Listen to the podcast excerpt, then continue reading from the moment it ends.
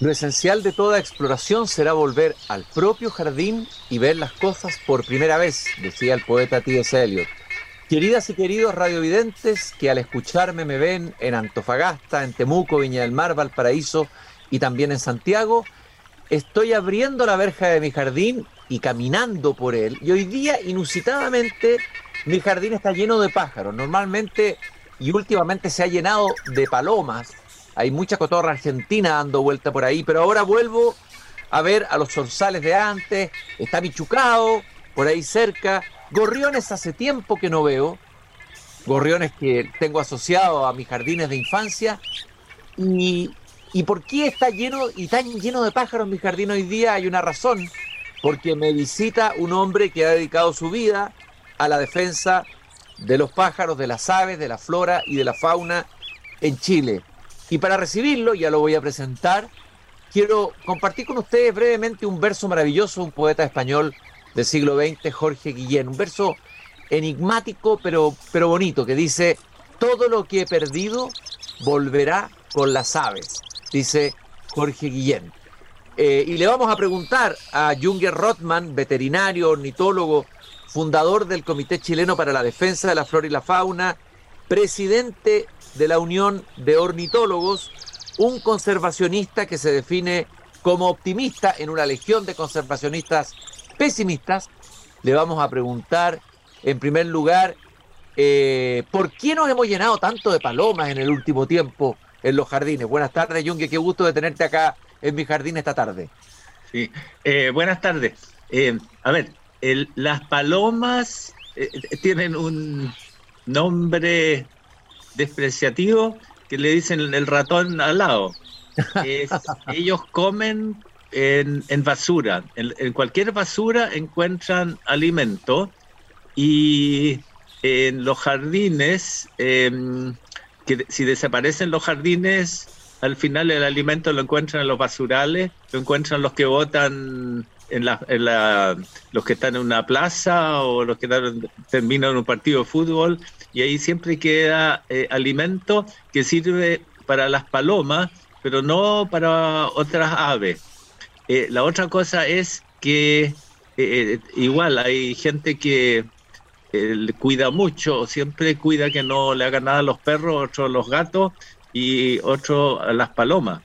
Ahora, las palomas son símbolo también positivo eh, fue una paloma que le avisó a Noé que ya pueden salir de la, eh, al, terreno que ya se fue el diluvio. Y las palomas de la paz eh, también tiene ese símbolo.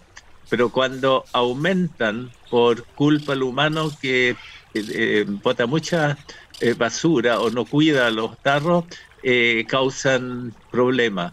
Y bastante grave, porque pueden ser muy agresivas para quitarle el alimento eh, a un canario, o un, si, uno quiere eh, tirar alimento en el jardín para que lleguen pajaritos, primero llegan las palomas.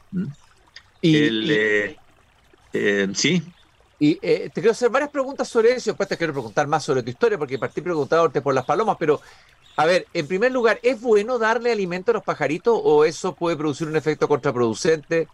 Eh, porque los pájaros buscaban su propio alimento y que dependan del alimento humano, se alimenten de cosas, no sé, producidas por los seres humanos. ¿Cuál es tu, tu, experiencia con eso? Em, eh, yo he hecho cosas que no se deben. Yo, yo alimento eh, aves, pero yo vivo en el campo y es no tengo paloma, porque las ah. palomas no los dejé, no las dejé nidificar. Y ¿Cómo lo hiciste? ¿Cómo, y cómo, ¿cómo, hiciste, para sacar las palomas? Eh, eh, donde tenían nido o donde dormían en la noche se lo cerraba, se lo clausuraba. Sí. Y el, y lo otro, por ejemplo, eh, aquí llegaron palomas de alas blancas, que es una especie de silvestre, que yo cuando era niño la conocía de Arica y de la plaza de Iquique, y esa poco a poco está colonizando hacia el sur de Chile, y todavía no sé qué come, pero parece que come semillas de aromo y semillas de libustro, eh, y que ningún otro pájaro come. Claro, después este año he tenido más tortolitas cuyanas que nunca en invierno y eso eh, parece que se debe a que aquí el pasto alcanzó a semillar y como las semillas de pasto, semillas muy chiquititas que las palomas de callejera encuentran muy, muy poca comida. Y además, yo, yo en la parcela tengo hartos em, espinos y los espinos, ahí se refugia la tortolita en, eh, en la noche. Entonces es, hay condiciones, pero hay años en que no aparece ninguna y hay años que aparece mucho. lo más curioso es el, que desaparecieron los gorriones. Eso es lo que te quería preguntar, que ¿por qué desaparecieron los gorriones? ¿Cuál es la posible Nadie ha podido explicarlo. Eh, hay varias razones. Una es que la gente ya no tiene gallinas como antes. Y antes hasta mi abuela que vivía en Providencia tenía un gallinero grande. En esa época no había eh, refrigeradores, siempre sobraba comida y todas las gallinas. Y los gorriones siempre estaban en el gallinero. Y en, hace 50 años los gorriones nidificaban, hacían nidos con basura y con trapos y con cordeles en, los árboles y era como un globo y con una entrada que ni se veía, ahí nidificaban y de repente nunca más he visto ese nido y solamente nidifican en edificio. Y después cada vez menos y hoy día para encontrar un nido de eh, gorrión y curiosamente hacen nidos en los em, a ver en los transformadores gigantes del alumbrado público, eh, que en alguna parte es un, como cajón grande con rendija, ahí hacen nido. Y eh, yo tengo mi teoría, que los chunchos chilenos eh, aprendieron a reconocer el nido del, de la, del gorrión y van y le sacan las crías para comérsela. o sea, es un enemigo que antes no existía o que no, no sabía eh, cómo abrir el nido, hasta que aprendieron. No, no hay otra explicación. Pero lo principal es que hay menos gallinas que antes, pero incluso donde hay gallinas, a veces no aparecen gorriones. ¿Y qué pasa con los loros argentinos? El ruiderío de los loros argentinos que se van desplazando son una pesadilla, por lo menos en este sector de mi jardín. Esa sí que es una plaga gigantesca. ¿Cómo, cómo, a ver, qué se puede hacer contra eso? Y ya, es, lo primero es que hay mucha gente que le encantan estos loros. Y tienen un... Eh, eh, a ver, cuando están enojados tienen una voz que se nota. Y cuando están felices tienen otra voz. Y cómo levantan el ánimo entre todos ellos. Ya. Pero se multiplican rápido, cada vez hay más y el que tiene algún almendro o nogal o algo así no cosecha nada, se comen todo, todo y, em, eh, y cada vez hay más. Ahora, es eh, en Argentina, por ejemplo, hay controladores o, con, digamos cazadores o como llamarlos, estirpadores de este lorito porque hace nidos gigantes comunitarios en postes de luz y postes de transmisión y hace cortocircuito. Cuando llueve hay cortocircuito. Entonces hay gente que con eh, cañas largas van rompiendo los nidos de, los postes. Oye, Junger, perdón, ¿y estos loros espantan o alejan otros pájaros eh, como los zorzales o, bueno, los gorriones ya hablamos, otros? Yo diría que no, eh, todo lo contrario eh, hay un estudio que se a ver cuántas aves nidifican al lado de la cotorra argentina y cuántos usan los nidos abandonados y lo están usando. Y entre ellos ahí nidifica el cernícalo, que es su enemigo. ¿Ya? Y, pero el, hay que controlarlo, sí o sí, porque hacen unos nidos gigantes con palditos, una, ahí nidifica una, toda una colonia, esos nidos si caen, especialmente en invierno cuando están mojados y con eh, eh, si hay viento, eh, cae como pesan una tonelada. cayeron una vez de un niñito chico, creo que apenas pudieron salvarlo. y en, los parques públicos hay que eliminarlos, son un peligro público porque los niños en cualquier momento se pueden caer. Todos estos fenómenos de los loros argentinos, bueno, las chaquetas amarillas, tú has hablado de la cosmopolitización de la fauna. Estamos ya dentro de eso, o sea, no hemos vuelto, la fauna nuestra se ha vuelto cosmopolita. ¿Cuánto de negativo y de positivo hay en eso? Eh, generalmente es, em, por razones biológicas, siempre es negativo. Sí, es no, uno de los peores pájaros aún no llega, es el estornino. Mm. El estornino se ha reproducido tanto fuera de su país de origen, que era Europa, que cuando se para en un cable se viene abajo el cable con poste y todo. Tantos hay. A Chile no ha llegado y parece que en casi todos los países vecinos está. Eh, el, eh, ahora, en este momento en Chile hay cazadores eh, igual a esos que extinguen las plagas, se ofrecen a eliminar palomas. Y eh, lo mismo con cotorras argentinas. O sea, hay profesionales en eliminarlo, tienen que trabajar escondidos, sin explicar mucho, porque hay, hay tanto grandes defensores de las palomas y grandes defensores de los, de los cotorras. Bueno, y eh, defensores de los perros, tú yo sé que no estás de acuerdo con eso, o sea, hay una especie de como de fundamentalismo en defensa de perros y has hablado tú del fenómeno de las jaurías de perros en la ciudad. Hablemos un poco de eso. Eh, claro, es que es eh, el perro el mejor amigo del hombre. Es el primer animal doméstico que tuvo hace muchos, muchos años y tiene una larga lista de cualidades positivas. Eh, defiende, alegra,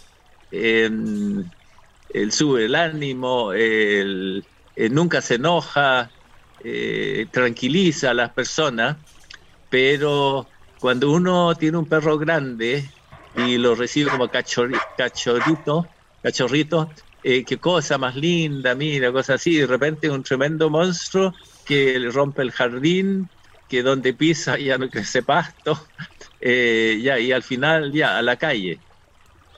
Y ahí se juntan a veces jaurías de perros eh, hambrientos. Entonces esos botan los basureros para buscar algo. Y eh, a, mí aquí de noche llegaban perros, nunca supe de dónde vienen, eh, a matar, a matar pájaros.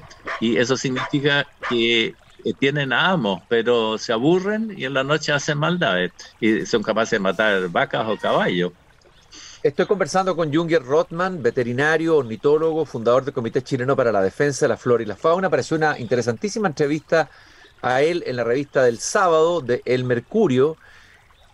Autor del libro Aves de Chile, Bosques de Chile, eh, en fin, ha participado en programas de televisión que tienen que ver con la naturaleza. Eh, tiene una parcela, entiendo, en Talagante. Eh, y quería preguntarte, Junger, eh, ¿de dónde nace tu pasión por los pájaros, por las aves? Es, eh, a ver, yo desde chiquitito me gustaban las aves, y las plantas y las flores. ¿Ya? o sea, para mí el jardín era importante. Desde muy chico yo con la pala salía a romperle las flores que plantó mi mamá y pescar la manguera y regar hasta poder irla. Ya. Pero es, eh, y, yo cuando estaba, en, digamos, en la educación media, un profesor me preguntó si quiero estudiar el futuro, qué le interesa. Yo dije ecología. Eso fue en 1958 y el profesor dijo, ¿y eso qué lo que es? Bueno, la ecología son es tierra, es agua, tierra, clima, pero eh, vegetación, flora y fauna. Entonces es a mí, eh, por eso, si me preguntan de flores o de plantas, sé algo, si me preguntan de animales, sé algo, y de ríos y de biología, el ecólogo tiene que saber de todo para entender a un sistema, la ecología es un sistema, y el humano se está incluido en el sistema y los animales domésticos también.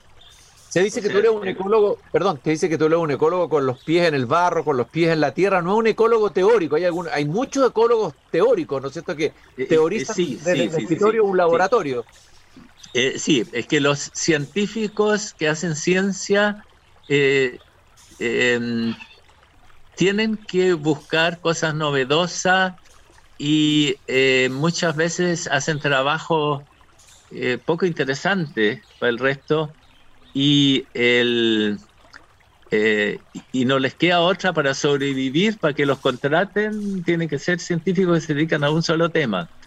Pero el, yo hice una carrera distinta. Primero no sabía, la ecología en Chile no se podía estudiar.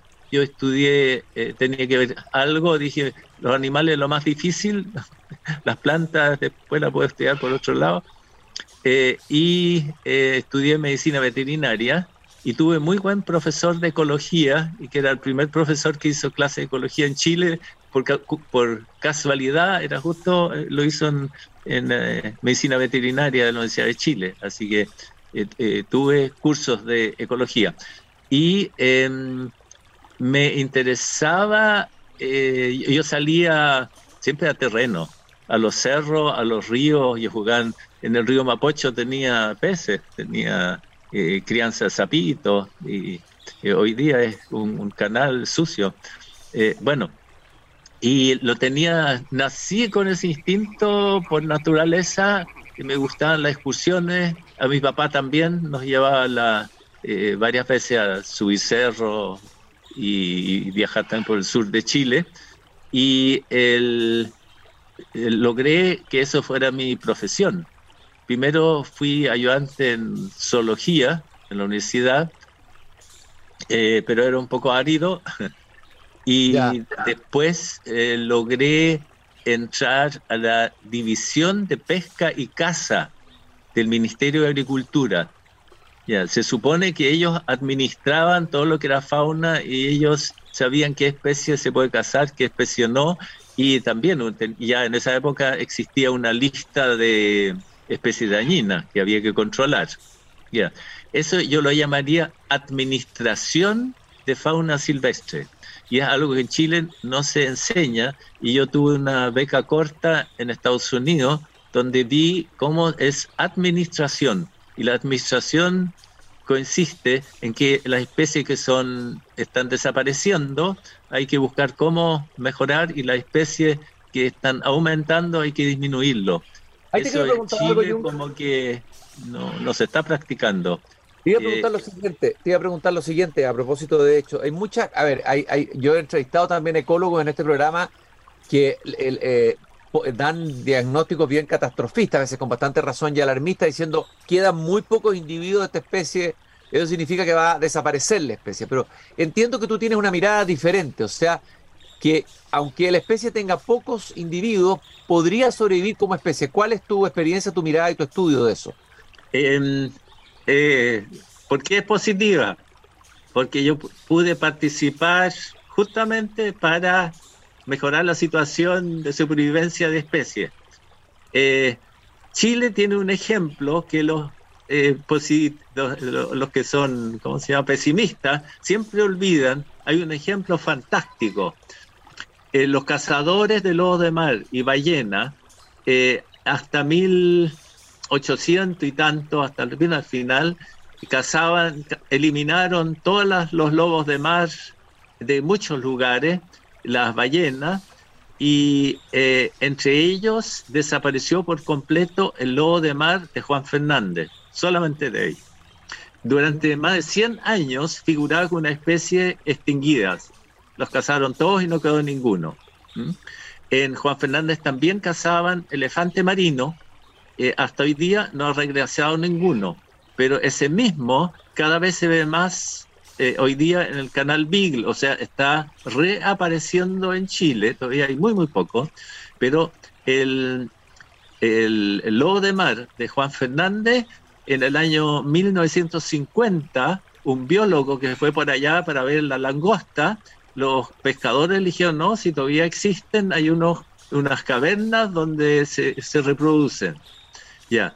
Y ahí, eh, al tiro un equipo que trabajaba conmigo, fue a Juan Fernández, yo también fui, hablamos con los pescadores, le explicamos que ellos nos digan dónde están y, le pedimos, por favor, no le hagan nada, ¿ya? Para que aumenten. Y es, eh, cumplieron, había que pedirles nomás. Y dijeron, pero ustedes casan, no, no, nosotros nos casamos. Pero aquí cuando vienen algunos jefes de la Marina, nos piden si podemos conseguirle unas pialcitas por un abrigo de la señora o algo así. Junger, a ver, ¿qué otras razones te hacen ser optimista? Porque el, el eh, cambio... pero hoy día, hoy día, hay tantos lobos de mar de Juan Fernández como hace 1800 y tanto. O sea, la especie volvió. Volvió, oye. Pidiéndole a los pescadores, por favor, cuídenlo, y lo hicieron. Oye, o sea, la naturaleza, la naturaleza nos puede sorprender. A ver, el, panorama del cambio climático nos ha hecho volvernos muy pesimistas. Eh, que viene la catástrofe. ¿Ah? Eso sí, pero las especies silvestres como que se saben adaptar mejor que los humanos. Ahora, yo trabajé en la recuperación de las vicuñas, positivo, se recuperó. Yo trabajé en la recuperación de Huemul, eh, se recuperó o se está recuperando, es, complicado el caso. Yo trabajé en la recuperación de la chinchilla común. Eh, después de años que nadie sabía que si existían, ahora ya tenemos tres lugares en que sí existe. Eh, después la chinchilla de cordillera, cero datos, nadie sabía si aún existe o no. Hoy día, con las cámaras trampas, se sabe que existen. En una isla, eh, sí, una isla, en Tierra del Fuego, em, con suerte había dos patitos y a veces nidificaba un cisne con problemas. Y hoy día, en esa parte, llegan todos los años pingüinos rey, que ya no puede ser un ave más grande y más impresionante y se reproducen y es, predio particular y la gente en lugar los cuida. O sea, hoy día de muchas especies que están como en el límite de extinción, están volviendo. Eh, yo actualmente estoy como asesor de la, em, ¿cómo se llama? Eh, el, Fundación para la Recuperación del Gaviotín Chico, que, que conceden eh, mejillones y que es una especie que existe de Antofagasta y hasta más al norte y que está justo en, en, esta, en el lugar en que se están muriendo todas las aves marinas, pero es por la corriente del niño. O sea, eh, eh, puede pasar algo y espero que no, pero es cuando uno se dedica a salvar algo, se puede. Y y, sin muchas leyes o muchos castigos amenazas de multa y cosas así, se pide a la gente y cooperan. Esa es la experiencia. Y los o sea, el, o sea, el, llamado, el llamado es más que a diagnóstico estar alarmista, colocar la energía, eh, el tiempo en recuperar la especie. El ser humano puede ayudar a eso. En los últimos minutos te quiero preguntar, Junger, por el zorzal. No te pregunté por él, que es mi pájaro favorito. Eh, me gustaría saber más de él, qué sabes tú de él, qué ha pasado, a veces desaparece, después vuelve. Eh, yo tengo una relación bien especial con el zorzal. Siento que a veces me están mirando eh, y me llegó la convicción que el zorzal que está en mi jardín es el mismo de siempre, es como un amigo. A ver, tu relación con los zorzales, háblame un poco de los zorzales. Sí, es tu amigo y no vive muchos años, pero algún descendiente de ellos va a seguir siendo tu amigo siempre que las condiciones no cambien. Es eh, donde en la casa de mis padres eh, siempre había rosales, nidificaban, se comían todas las frutas, no todas no, pero siempre quedaba algo. Pero es, y todos los años había eh, cría, incluso yo a veces recogía algunas del suelo y las alimentaba porque se habían caído el nido. Ya. Donde vivo ahora hay muchos rosales y no he visto reproducción. Eh, y el, es que aquí hay muchas aves rapaces. Hay tiuques, hay pequeñes, hay, hay lechuza, hay em, peuco, el que más hay tiuque.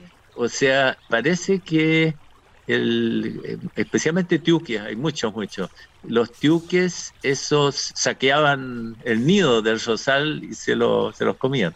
Pero por eso en cualquier quinta pequeña de la ciudad sigue habiendo zorzales y que siempre son muy huidizos, tienen miedo al humano, pero eh, se acercan.